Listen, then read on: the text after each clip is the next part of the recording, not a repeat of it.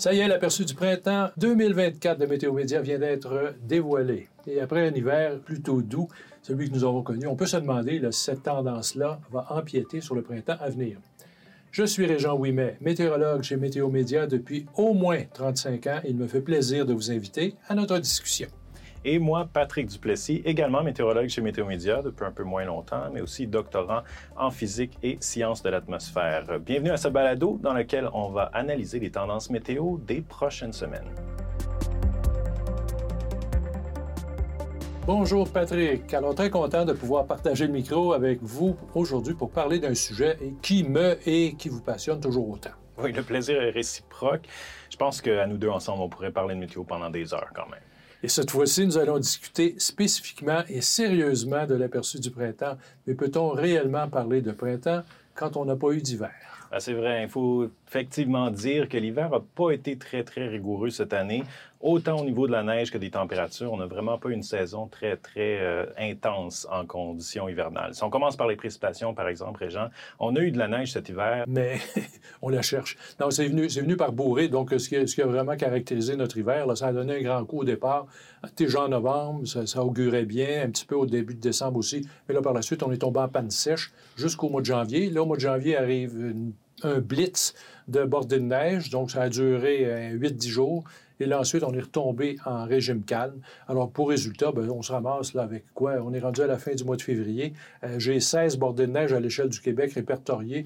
En temps normal, on devrait être rendu là à 21. Donc, on est en déficit sur l'ensemble des secteurs du Québec en quantité de neige, en bordée de neige et en petits épisodes aussi. Donc, même sur euh, euh, des, données sur euh, la neige, par exemple, à Montréal, des épisodes de 5 cm, j'en ai 9 depuis l'automne dernier. Normalement, on en a 11. les bordées de neige, il nous en manque une pour compléter le total. Donc, règle générale, au niveau de la neige, ça a été déficitaire. Mais bon, la pluie semblait prendre le dessus au début, mais ça n'a pas été le cas longtemps.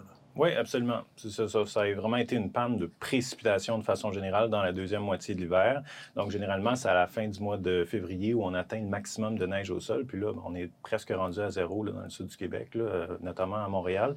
Par endroits, il en reste, mais ça a été la douceur qui a vraiment été là tout l'hiver avec euh, pas de moins 20 à Montréal. Il faut dire, cette année, quand même, c'est seulement la deuxième fois en 80 ans que ça se passe. Puis la dernière fois, c'était en 2002, puis on avait quand même réussi à s'approcher de moins 19. Là, puis cette année, seulement moins 17 euh, au niveau du, plus froid qu'on a eu dans la saison. Puis ça, c'est assez euh, exceptionnel, mm-hmm. évidemment.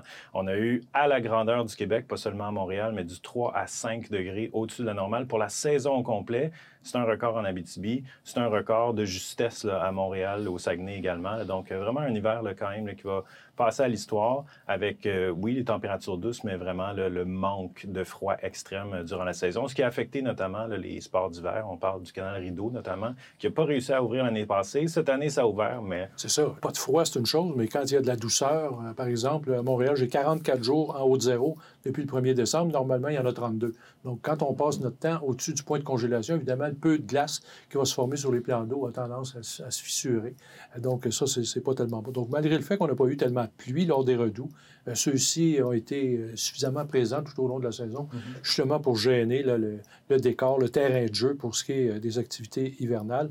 Bon, la pêche, la pêche sur glace à Saint-Anne-de-la-Pérade, bon, c'est un déficit de, 50 par rapport à l'année passée, au niveau de l'achalandage.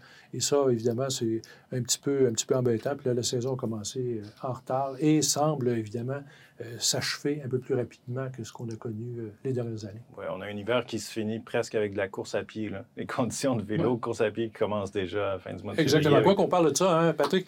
Moi, le vélo, j'en fais à l'année. Là, mon problème, c'est qu'on a eu une bordée de neige à Montréal le 13 janvier. Je l'ai encore sur le cœur parce que là, ils l'ont pas ramassé sur ma rue. Puis là, ben, il n'y a plus par-dessus, ça a regelé. Puis là, c'est encore, encore glacé. Donc, il y a eu un déficit de neige, mais j'ai un déficit de vélo malgré tout. Donc, ça, c'est une expérience personnelle là, qui marque un peu mon hiver. Ben oui, justement, pour le vélo, restez avec nous puisque dans quelques instants, on va parler de ce qui nous intéresse le plus dans ce cas-ci, les tendances à venir pour ce printemps.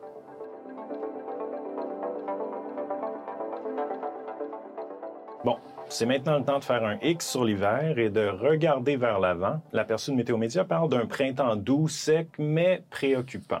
On va donc décortiquer avec vous ce que ça veut dire exactement. ça. Moi, j'ai une nature préoccupée, hein, donc c'est un printemps qui me convient tout à fait. Euh, la douceur, j'aime bien. La chaleur, je suis moins certain. Ça, on va y venir dans un instant, mais la douceur. Donc, dans son ensemble, ce que ça veut dire, on va mettre toutes les températures dans le blender et euh, du 1er mars jusqu'au 31 mai, puis on est pas mal certain qu'on va se retrouver au-dessus de la normale. Bon, c'est facile, on a un gros train en arrière de nous autres. L'hiver nous pousse dans cette direction-là. On est parmi les deux, trois, pour ne pas dire l'hiver le plus chaud qu'on ait jamais connu.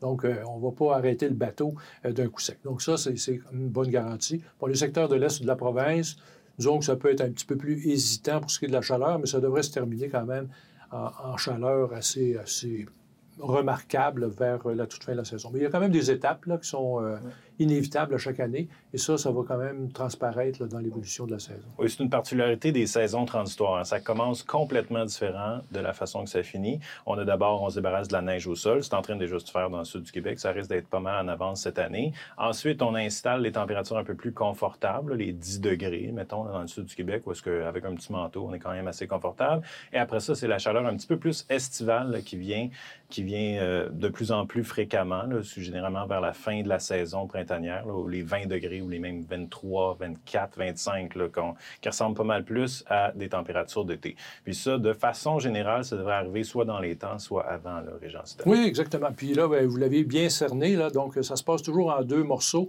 Il y a le premier élément, donc la première, le premier épisode, donc un premier disque, puis ensuite le côté où là, c'est installé, la vraie affaire, puis ça continue de toute évidence. C'est important parce que cette fois-ci, ce qu'on risque de connaître, c'est oui, les, premiers épisodes, c'est vrai, mais peut-être le côté accroché, surtout quand je pense vers le fin mars, début avril, là, il y a peut-être une petite hésitation. On n'écarte pas la possibilité que nous vienne du nord un petit relent du vortex polaire. Donc, une petite descente de froid qui mettra un frein au réchauffement des températures. Donc, il est difficile vu d'aujourd'hui, de dire ça va durer trois jours, ça va durer une semaine, quinze jours, mais règle générale, on peut s'attendre quand même à avoir une petite déception, une petite préoccupation au niveau des températures. Mais définitivement, c'est une mauvaise passe parce que par la suite, on va ouvrir la porte à nos chaleurs, puis là, bien, ça va bien aller pour, euh, pour la fin de la saison. Oui, exactement. Puis souvent, quand la chaleur arrive, par contre, on a une petite préoccupation au printemps, quand on a de la neige au sol, ça fond. Il y a toujours un petit peu le risque d'inondation, qu'on parle d'une année à l'autre. On en a vu des grosses inondations dans le passé, évidemment. Là, cette année, la bonne nouvelle du peu de neige au sol, disons, c'est qu'il y a peu de neige à fondre, pas mal partout au Québec, pas juste à Montréal, pas juste à Québec, mais euh, de façon générale dans la province. Même si on parle de températures au-dessus euh, du point de congélation, de façon générale, quand même assez tôt dans la saison, il ne devrait pas avoir de gros risques au niveau des crues printanières. Euh, c'est une réalité peut-être un peu différente chez nos voisins de la Nouvelle-Écosse qui ont eu des grosses tempêtes vraiment au mois de février avec euh, des énormes accumulations de neige de ce côté-là. Là, ça risque de donner un coup un peu plus lorsque la chaleur va arriver, même si c'est peut-être un petit peu plus tard pour cette région-là. Euh, mais au Québec, par contre, Nouveau-Brunswick, Ontario aussi, là, de façon générale, au Canada même, là, on pourrait s'étirer jusqu'à l'ouest canadien, les risques d'inondation cette année, c'est assez faible. Ça exclut pas la possibilité, mais de façon générale, c'est assez faible. Pas une grosse, point 2011, point 2017, point 2019 c'est ce qu'on voit là, pour l'instant. Mais je regardais quand même, euh, c'est peut-être un peu trompeur, Montréal-Montérégie, on est complètement dégagé de, ce qu'il y a au sol. Par contre, je m'en vais sur les Laurentides, la région de la Naudière, j'ai quand même 150 mm d'équivalent d'eau qui attend là. Euh, on a connu pendant l'hiver des périodes de redoux ça a fait diminuer notre couvert de neige. Là, on a cet épisode pour finir le mois de février, on amène de la pluie. Donc là, on fait un petit peu de ménage. Donc ça, ça veut dire que ce qui est parti, ce qui est fondu, ne sera pas là quand on va arriver avec euh, vraiment les gros redoux du mois d'avril et la fonte accélérée. Puis là, c'est à ce moment-là qu'il faudrait surveiller la possibilité de voir des précipitations importantes. Parce que là, il y a le capital de neige qui est une chose, mais quand vous avez un printemps, ça s'est avéré en 2011, en 2017, les grosses années, Là, vous avez non seulement de la douceur, mais vous avez des gros épisodes de pluie aussi. À retenir que notre printemps, dans l'ensemble, pour l'instant, on voit un printemps plutôt sec. Donc, les gros épisodes de pluie ne devraient pas être trop, trop monnaie courante. Alors, on va miser là-dessus pour, comme vous l'avez dit, avoir quand même un, printemps pas trop les pieds dans l'eau. Oui. Puis là, on parle des côtés positifs du printemps sec, mais aussi peut-être des côtés négatifs à surveiller plus tard dans la saison. Hein, parce que l'année passée, on a eu une grosse euh, saison au niveau des feux de forêt, entre autres, au Québec, pas juste au Québec, pas mal partout au pays. Mais là, on se demande cette année. Euh, en fait, ce qui est particulier l'année dernière, c'est que le printemps était même pas si sec. Ça a été juste une période sèche au mois de mai qui a été succédée d'une période d'orage. Donc, on a vraiment été malchanceux là, dans le contexte météo l'année dernière, ce qui est vraiment commencer la, saison des feux en Lyon. Mais là, il va falloir surveiller cette année parce qu'avec euh, moins d'eau dans les sols, la végétation qui va s'assécher, moins de précipitations aussi, surtout dans la deuxième moitié du printemps, mais là, c'est évidemment le risque d'incendie dans les forêts qui va augmenter. Définitivement. Donc, euh, à choisir entre les pieds dans l'eau et la tête en feu, le feu va l'emporter, là, vraisemblablement, si tout se matérialise cette année. Oui. Puis après ça, il y a l'arrivée de l'été. Donc, euh, c'est ça, les 20 degrés, 25. Là, Généralement, ça arrive au mois de juin. C'est plus euh, quelque chose de vraiment le premier mois de l'été. Mais là, cette année, ça pourrait peut-être arriver au mois de mai là, dans le sud du Québec. Oui, exactement. Puis là, il y a un gros joueur hein, qui rentre en ligne de compte là-dedans. Euh, dans quelques instants, on va vous parler d'un grand changement qui pourrait s'opérer au Québec avec la disparition du phénomène El Niño. Alors, restez avec nous pour savoir de quoi il s'agit.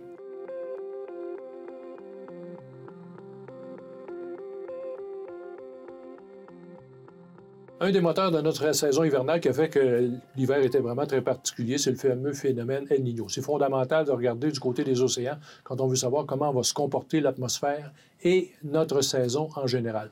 Donc là, ce qu'on observe quand même, puis ça c'est fondamental, Patrick, c'est quand même une certaine évolution du phénomène El Niño qui pourrait même basculer dans l'effet contraire, la Niña. Oui, exactement. Puis je rappelle un peu c'est quoi El Niño, c'est ce fameux euh, courant cette, eau chaude qui se trouve dans l'océan Pacifique. C'est loin de nous, mais ça a des répercussions dans l'atmosphère de façon locale au, niveau de l'équateur. Puis ça, se répand dans les Amériques, Amérique du Nord, Amérique du Sud et aussi en Australie de l'autre côté.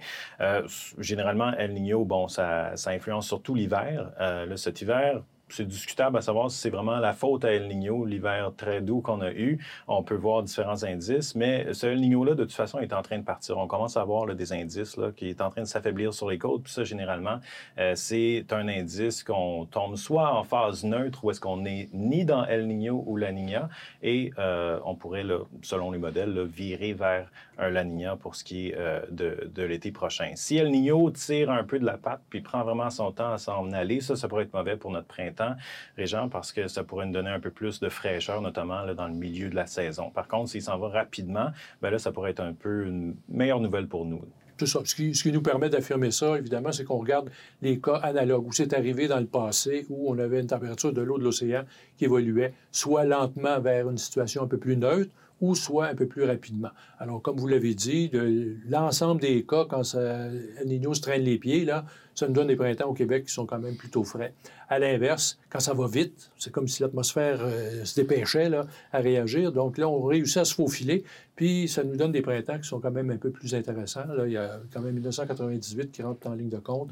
Euh, on a 2016 aussi qui était quand même euh, un printemps où on a vu El Niño décliner quand même assez rapidement. L'autre phénomène, par contre, El Niño qui se débâtit vite. Mhm. On sait que le printemps, c'est une saison qui est changeante. Hein? Donc, il y a des fluctuations. Alors, le fait que El Niño décroisse plus rapidement, selon certaines théories, ça accentuerait peut-être les effets de contraste, les effets de bascule qu'on pourrait vivre. Donc, le côté surprenant de notre printemps là, pourrait tenir un petit peu au comportement d'El Niño. Oui.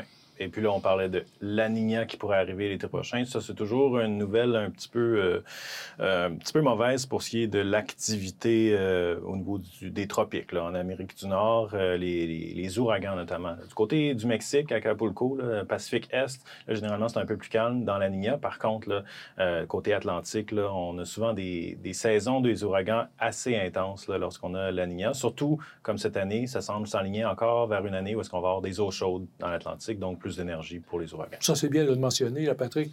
Euh, on a observé dernièrement les températures de l'eau dans la région où se développent principalement les ouragans. Dans certains cas, on disait que c'était des températures qu'on voit normalement au mois de juillet. Donc là, il y a déjà de l'avance qui a été prise. Ça, c'est un argument massu pour ce qui est de, permettre le développement des ouragans. On sait que de façon répétée, les dernières années, ça a été assez actif au niveau des tempêtes des ouragans. Les premiers verdicts là, concernant l'aperçu de la saison des ouragans devraient être disponibles d'ici le milieu du mois d'avril. On en saura un petit peu plus long à ce moment-là. Mais définitivement, ça, c'est une bascule, un virage vers la Niña qui sera surveillé. Ce qu'on dit aussi, certains disent qu'un été La Niña, c'est souvent un été qui est marqué par du temps violent au Québec. Mm. Il y a plus une possibilité de voir des orages et du temps violent un peu plus souvent qu'autrement. Ça, ça reste, ça reste à repréciser.